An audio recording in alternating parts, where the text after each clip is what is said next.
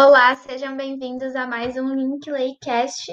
E esse, então, é o podcast que veio para falar sobre a prática jurídica e aquilo que nenhuma faculdade lhe conta que vai acontecer e também discutir assuntos aí do dia a dia. A, ideia desse podcast, que é um projeto da maior rede social jurídica do Brasil, o Linklay, é trazer esses assuntos para que a gente possa melhorar cada vez mais né, o, o direito, trazer novas iniciativas. Eu me chamo Caroline Francescato, sou fundadora da rede social e hoje o nosso assunto é a possibilidade de renúncia de direitos hereditários. Agora, todo podcast a gente tem um host e o host da vez é a Manuela Maggi. Porém, a gente tem aqui junto conosco os nossos queridos colegas Bruno Manfro, Bruna Gomes, André Neves, Vicente Machado e também o Felipe Giacomoli, que deve estar entrando aí logo mais. Então, vamos lá para esse assunto que eu acho que é polêmico, né, Manuel? Oi, pessoal. Realmente é polêmico, bem polêmico mesmo. E aí, por isso que eu achei muito legal da gente trocar essa ideia sobre esse assunto. Uh, introduzindo então o, o tema, uh, o que, que nós temos hoje, né, na, na, na, nossa legislação. A lei veda todo e qualquer pacto, uh, qualquer ajuste que, as, de, que os indivíduos podem fazer sobre os seus direitos hereditários. E enfim, né? A, a, gente vai vendo assim que a lei vai ficando, parece um pouco para trás, porque as demandas vão chegando para a gente e a lei não mais satisfaz o que as pessoas né, estão, estão buscando. Uh, o que, que eu comecei a ver? Primeiro, uma coisa que me chamou muita atenção. A pessoa, né? Por exemplo, eu, eu sou casada com comunhão, com mentira, com separação de bens porque eu não quero formar um patrimônio comum com aquela pessoa durante a nossa vida, né? Então, se eu me divorciar ou se eu dissolver a nossa união estável, cada um sai com, a, com seus, os seus bens.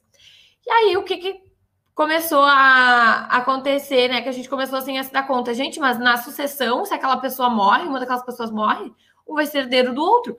Mesmo que eles tenham contratado um regime de bens que eles não querem qualquer comunicação e, e é muito comum a gente ver as pessoas, não, eu vou adotar o regime da separação no total de bens, porque acham que na sucessão também vai acontecer isso, mas não. E a lei veda, então, que uh, aquela pessoa que não quer, aquelas duas pessoas que não querem formação de patrimônio comum, que ela possa uma renunciar à herança do outro.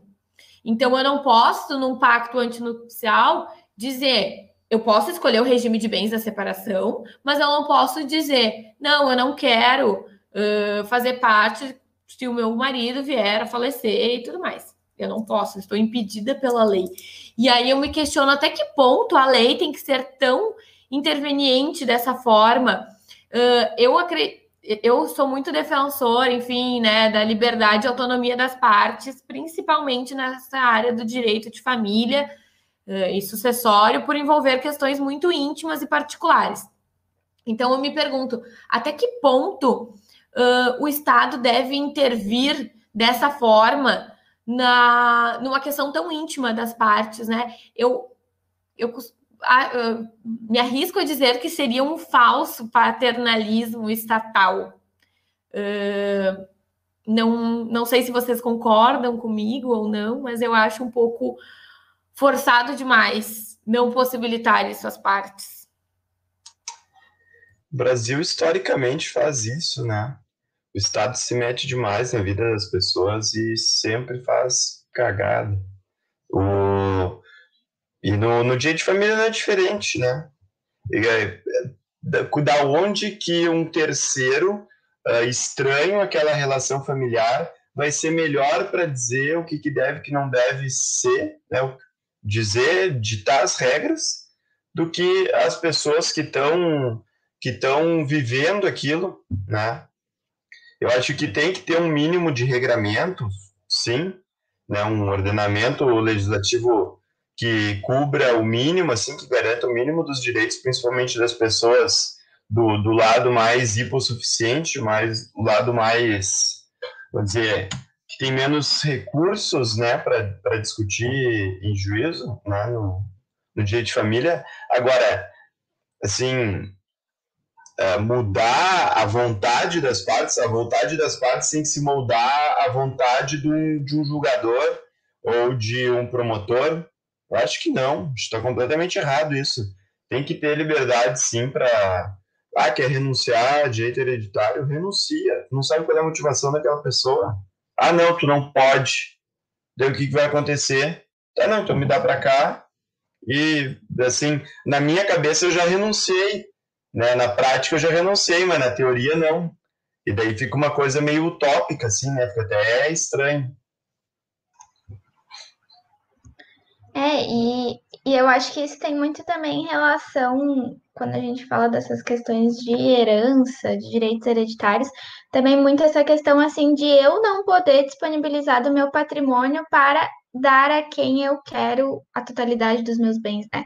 Ainda o estado de tu tem que proteger 50% dos teus herdeiros necessários, tu não pode é, uh, era isso que eu ia trazer até essa desculpa te cortar, Carol, essa não, intangibilidade é. da legítima, né? Ah, ninguém toca na legítima. Uh, até que ponto ela é ela é benéfica, né? Porque Bom, eu construí o meu patrimônio durante a vida e eu deveria ter uh, autonomia e liberdade para dispor dele da forma que eu quiser. Uh, a gente sabe, enfim, hoje a lei prevê, né? Uh, teus ascendentes, descendentes e o cônjuge, e né, por, a, por equiparação, agora o companheiro, como teus herdeiros necessários. Mas será que realmente aquelas pessoas, eu garanti 50% para aquelas pessoas, eu estou uh, uh, garantindo uh, que elas fiquem bem, que elas estejam amparadas? E será que elas realmente são as pessoas que deveriam receber esse patrimônio de mim? E eu, eu talvez eu tenha outras pessoas pra, que durante a minha vida foram mais importantes, que foram mais.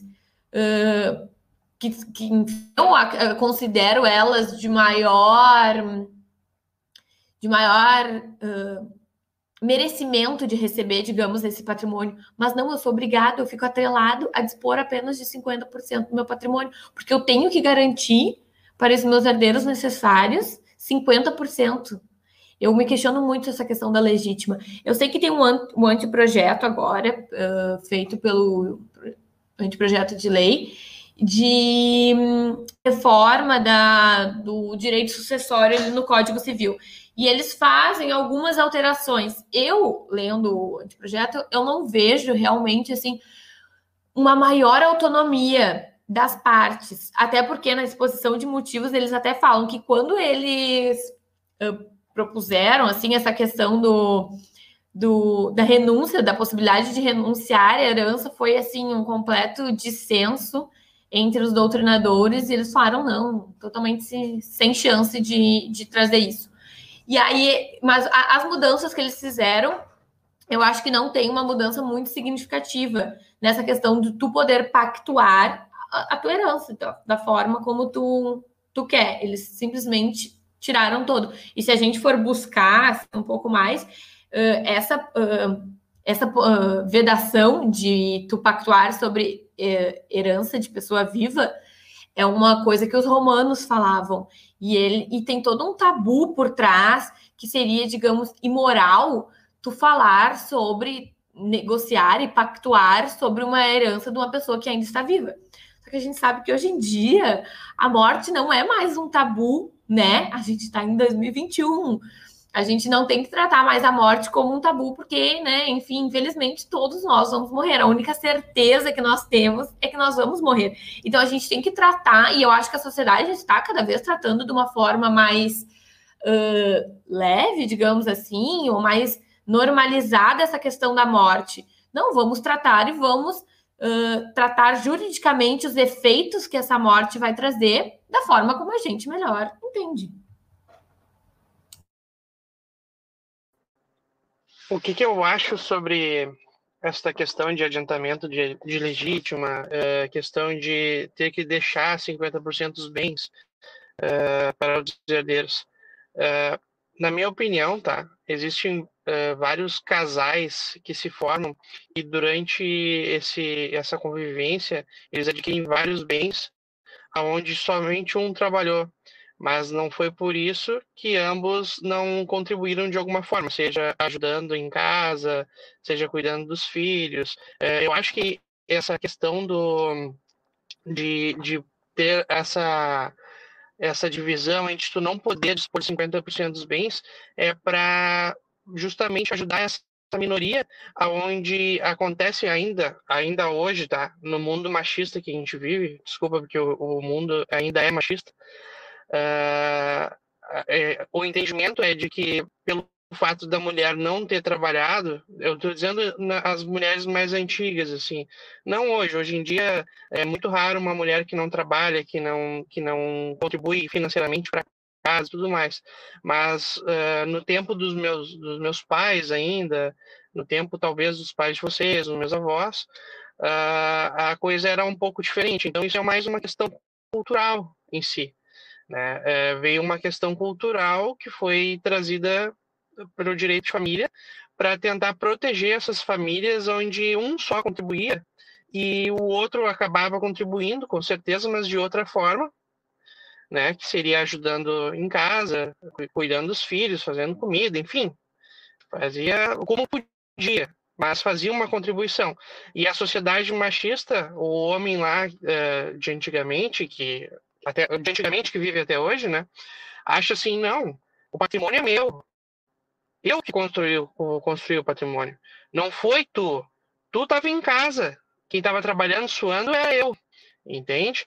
E aí o que, que acontece? Se tu permitir que essa pessoa, esse machista, disponha dos bens como ele quer, aquela pessoa que esteve junto com ele a vida inteira, ajudando de outra forma, não financeiramente, mas de outra forma, dando apoio, dando uh, auxílio para os filhos, dando tudo no geral, assim, o suporte básico, uh, tu vai desproteger essa pessoa se ela não tiver pelo menos garantia de que caso ele uh, venha faltar, ela tenha direito a 50% dos bens. Porque acontece muito, isso não é uma coisa, eu já vi vários, vários já aconteceu já casos no, no escritório, aonde chegou algum cliente dizendo que tinha separado da mulher, estava com outra, estava com outra mulher, e ele disse que não queria deixar nada para a mulher anterior, porque a mulher anterior não tinha ajudado em nada.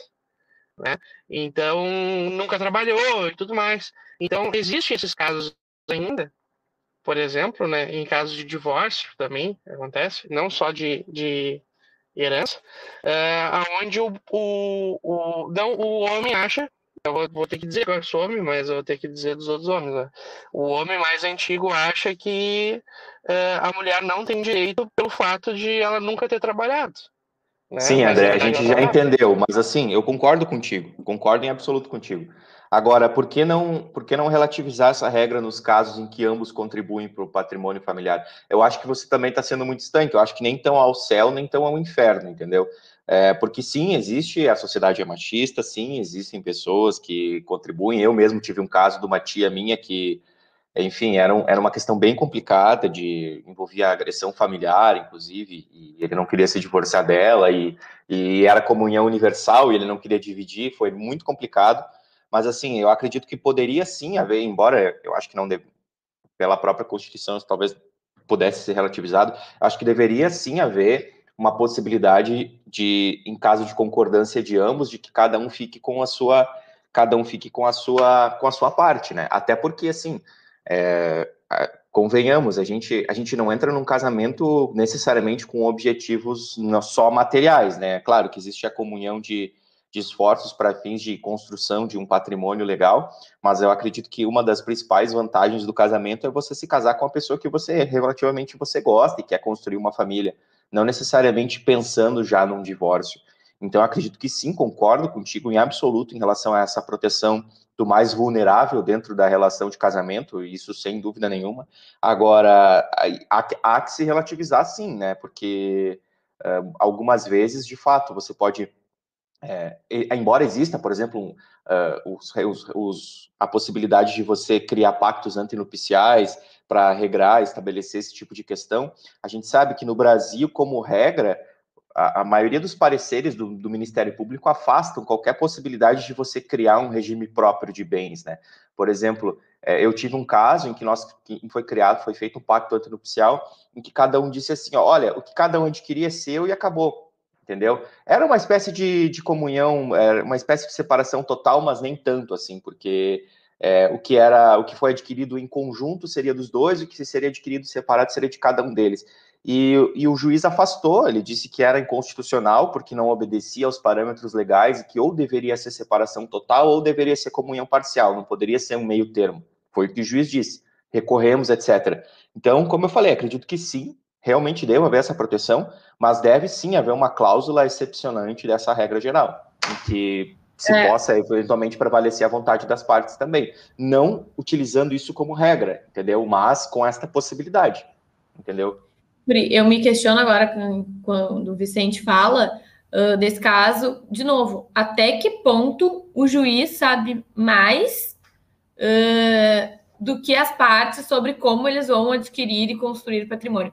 E ali, respondendo o que o André falou, eu concordo também, acho, e não só a questão né, da, da mulher, mas também, às vezes, de filho, filhos incapazes, né? Então, a gente realmente tem que proteger essa, é, essa, essa parte vulnerável, mas eu acredito que não, talvez não com essa intangibilidade absoluta da legítima que a gente vai estar protegendo eles.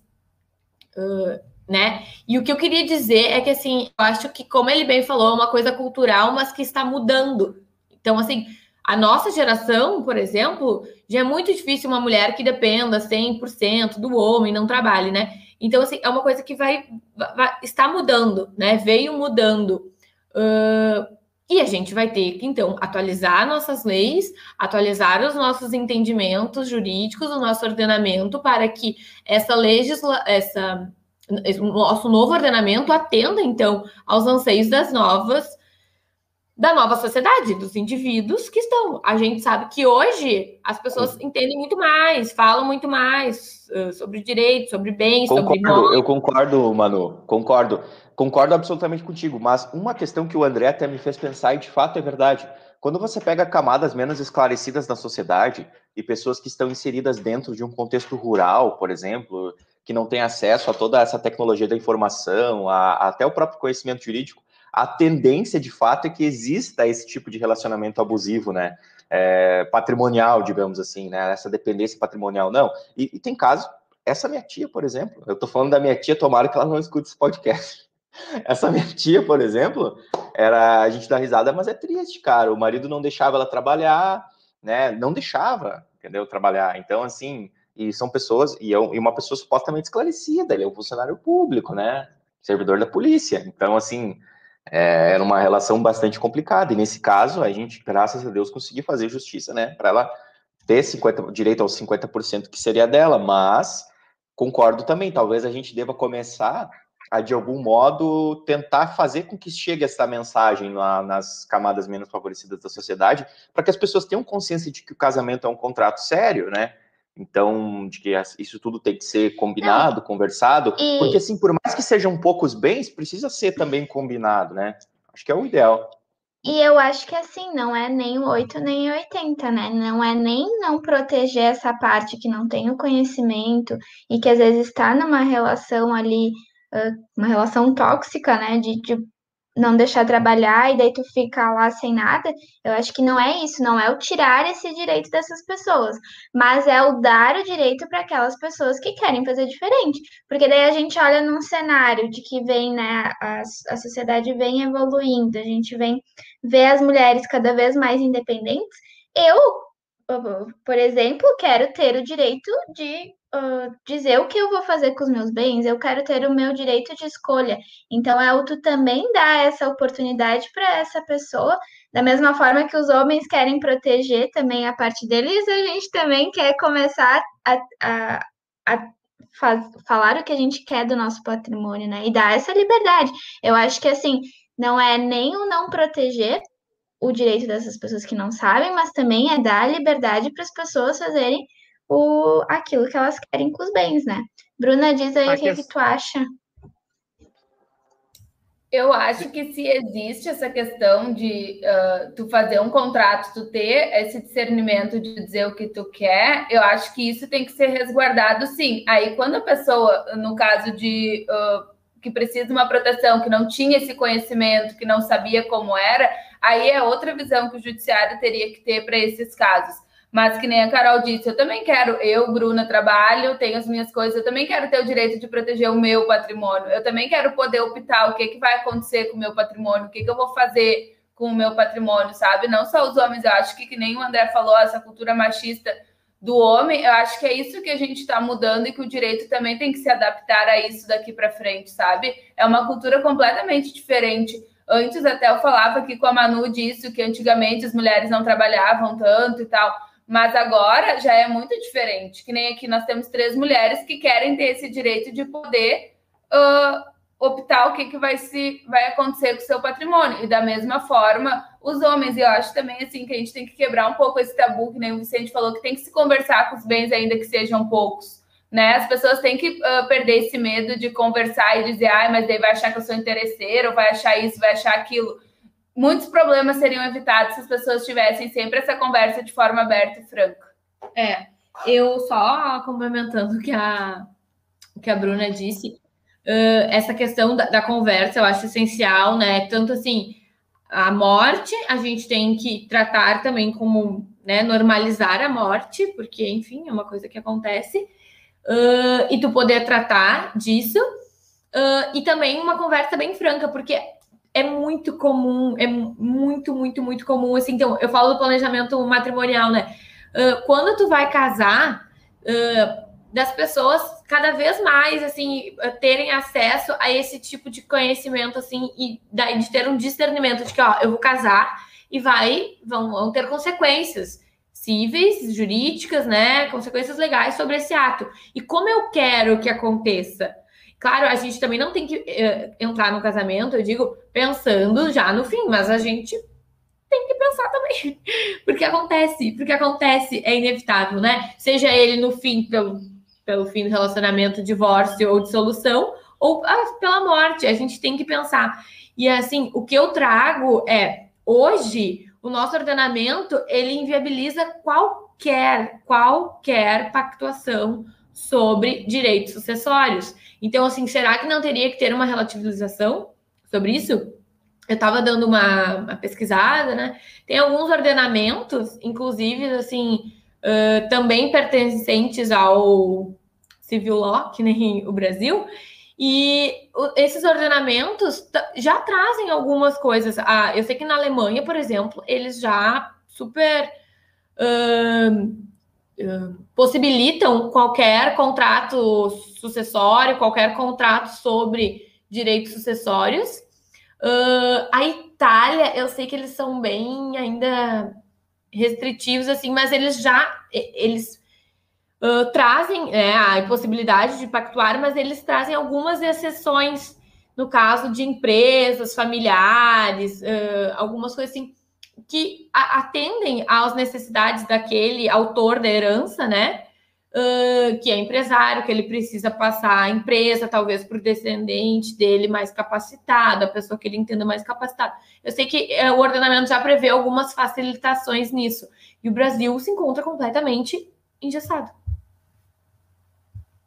É, eu acho que tem duas perspectivas, né? Uma perspectiva sob o ponto de vista da ameação no eventual divórcio, e a perspectiva dos próprios direitos hereditários, né? A, a vocação hereditária, conforme dispõe lá, acho que é o 1829 do código, né? Nem me lembro. Eu tive aula com o Wolf Madalena e não decorei, olha só, que legal. E, da... e, e eu acho que assim, quando você trata de disposição, disposições hereditárias em relação aos herdeiros necessários, né? Talvez o rol de herdeiros necessários possa ser diminuído, por exemplo, eu acredito que, por exemplo, é, se você, é, assim, ascendente no meu, eu, eu, no meu ver, ascendente não precisaria necessariamente estar na ordem da vocação hereditária. Talvez isso possa limitar, eventualmente, a pessoa que não tenha filhos, por exemplo, de fazer a disposição de como quiser do seu patrimônio, porque pode acontecer muitas vezes de, de existir essa, essa rixa, por exemplo, familiar. Claro que cada caso é um caso, mas você pega os exemplos, às vezes, dos filhos que brigam com os pais e que vencem por si mesmo na vida, e os pais, às vezes, sempre com uma personalidade, uma relação tóxica, etc., e, e, e eventualmente não. É, o filho faz um patrimônio e depois ele acaba falecendo sem filhos, esse patrimônio vai todo para aqueles que antigamente deveriam ter lhe dado amor e carinho, né? Então a gente precisa realmente, como a Manu falou, é, relativizar muito essa regra e ver, talvez, no caso a caso, se houve de fato essa comunhão de esforços ou essa unidade familiar a ponto de justificar necessariamente a vocação hereditária. Porque, sim, a, o intuito da, da regra esculpida no Código Civil é justamente esse, a proteção daqueles que, de certo modo, deveriam nos cercar de amor, de carinho e cuidados, etc. Mas a gente sabe que nem sempre é assim. Claro, existem os casos de ingratidão também, mas são procedimentos muito pouco utilizados e são procedimentos muito complexos que dependem de uma prova às vezes impossível, uma prova diabólica para fazer, porque como é que você vai eventualmente provar que uma, né, uma pessoa morre, isso provar assim de uma maneira neutra, né, é, com testemunhas, por exemplo, como é que você vai provar que uma pessoa tinha uma relação boa ou não com aquela pessoa, né? Sendo que a maior parte do, dos envolvidos são familiares, que, sob ponto de vista é, do, do, processo civil são suspeitos para falar como testemunhas, vão ser ouvidos como informantes. Como é que faz essa prova? Entendeu? Como é que fica a fundamentação de uma decisão dessas? Então, talvez uma reimaginação do código no futuro, não precisa ser agora, mas uma reimaginação no código, diminuindo essas disposições e tornando mais fáceis uh, os negócios entre as partes e colocando e, e, e, e regrando apenas as, as exceções, né? Porque, embora seja assim no código existem mais exceções do que necessariamente regras, embora diga né, que tudo é lícito, a não ser que seja defesa em lei, a gente sabe que na prática essa regra não é aplicável a quase nenhum âmbito, né? Então, quase tudo tem que estar no texto de lei. Então, talvez repensar essa, essa dinâmica da sucessão hereditária, da vocação hereditária, seja bastante importante até para se, digamos, é, para se trazer de fato é, para se trazer de fato os objetivos daquilo que, a, que o legislador se propunha fazer, né? Que é a proteção das pessoas que estão mais próximas, que te dão amor, carinho, proteção, zelo, etc. É, e eu acho que assim, encaminhando já o nosso podcast para o final, né? Uh, a gente não deixar de ter a possibilidade de liberdade das partes com uma possibilidade de aumento de demanda no judiciário, né? De discussão da, de, desses questionamentos e, ao mesmo tempo, entender o, o papel do judiciário também na educação das partes. Né? Como que a gente vai fazer para que todas as partes, inclusive aquelas que não têm acesso a, a um nível de educação uh, superior, ou enfim, né, mais carentes, digamos assim, uh, quanto que a gente leva de educação para ela, dos direitos dela, delas daquilo que elas, das relações de casamento, de inventário, de divórcio. Então, isso também passa num papel do judiciário, né, de fazer a educação dessas pessoas, de alguma forma auxiliar na educação dessas pessoas, mas também resguardar o direito daquelas que querem ter a liberdade de usar dessas ferramentas jurídicas para proteger o patrimônio, para fazer de diversas formas que não aquela, né, é comum ao, a, a legislação que, que a gente tem, principalmente a legislação mais antiga. Mas eu acho que realmente é um tema e é, é essa questão das liberdades, né, dos indivíduos frente aos negócios jurídicos e ao direito é um tema que sempre vai ter muita discussão e eu vou já encerrar aqui o nosso podcast e dizer para todo mundo, todos os nossos ouvintes, comentarem as opiniões, se acha, qual é a opinião em relação à possibilidade uh, de uh, eu abrir mão dos meus direitos hereditários. E, e é isso, pessoal. Eu aguardo também os feedbacks de vocês para os próximos episódios, sugestões de assuntos, o que, que vocês querem ouvir falar. Agradeço aqui, então, os nossos convidados, Bruno, Manuela, Bruna, Vicente, André. Obrigada aí por mais um episódio e a gente espera vocês no próximo Linklaycast. Até a próxima. Tchau, pessoal. Obrigado. E sugiro conversar também. Tchau, pessoal. Valeu.